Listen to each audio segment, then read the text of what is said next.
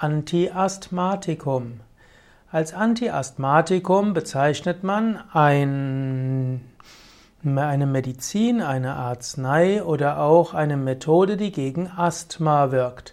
Anti heißt gegen Asthma, gegen Asthma und wenn da hinten dran Tikum ist, dann heißt das etwas, was dagegen wirken soll.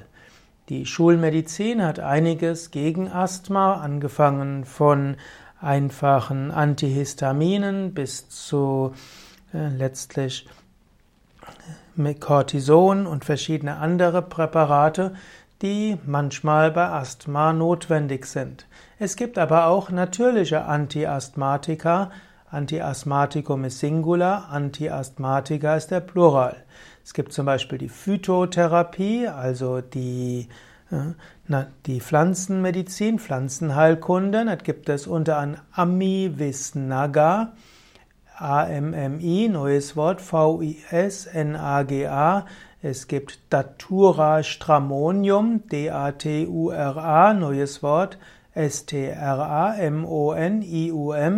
Und es gibt auch die Ephedra vulgaris. Das sind Mittel aus der Naturheilkunde. Zusätzlich kann man auch Nasenduschen nehmen, denn wenn die Nase gut funktioniert, dann geht oft der asthmatische Reiz bzw. der allergische Reiz nicht bis zu den Lungen. Man kann grundsätzlich äh, allergisches Asthma und anderes Asthma unterscheiden. Naturgemäß hm, wirken Nasenduschen besonders bei allergischem Asthma. Bei Asthma kann man auch überlegen, eine Desensibilisierung vorzunehmen, denn ist erstmal der Heuschnupfen und die Allergie beseitigt, dann kann es auch sein, dass der Körper nicht mehr mit Asthma reagiert. Natürlich sollte man aufhören zu rauchen, auch das ist wichtig gegen Asthma.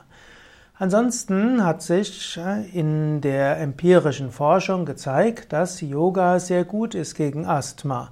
Man könnte sagen, Pranayama ist ein vorzügliches Antiasthmatikum. Es gibt die Behand oder es gibt ein bestimmtes Pranayama-Programm bestehend aus drei Runden Kapalabhati, 15 Minuten Wechselatmung und 10 Runden Brahmari. Und das wirkt ganz vorzüglich bei allen Formen von Asthma. Wenn man dann noch zusätzlich Yoga-Übungen macht und Tiefenentspannung, wenn man die tiefe Bauchatmung übt und vor allen Dingen lernt, langsam und vollständig auszuatmen und sanft einzuatmen, dann wird man oft auf chemische Antiasthmatika verzichten können. Aber Asthma kann eine Erkrankung sein, die auch schwerwiegender werden kann und hinter einem scheinbaren Asthma kann auch ein Lungenkrebs verborgen sein und so ist es wichtig, dass wenn du Verdacht auf Asthma hast, du das erst einmal mit Arzt oder Heilpraktiker überprüfen lässt und dann in Absprache mit Arzt oder Heilpraktiker entweder naturheilkundliche Mittel oder eben auch Yoga-Übungen als Antiasthmatikum einsetzt.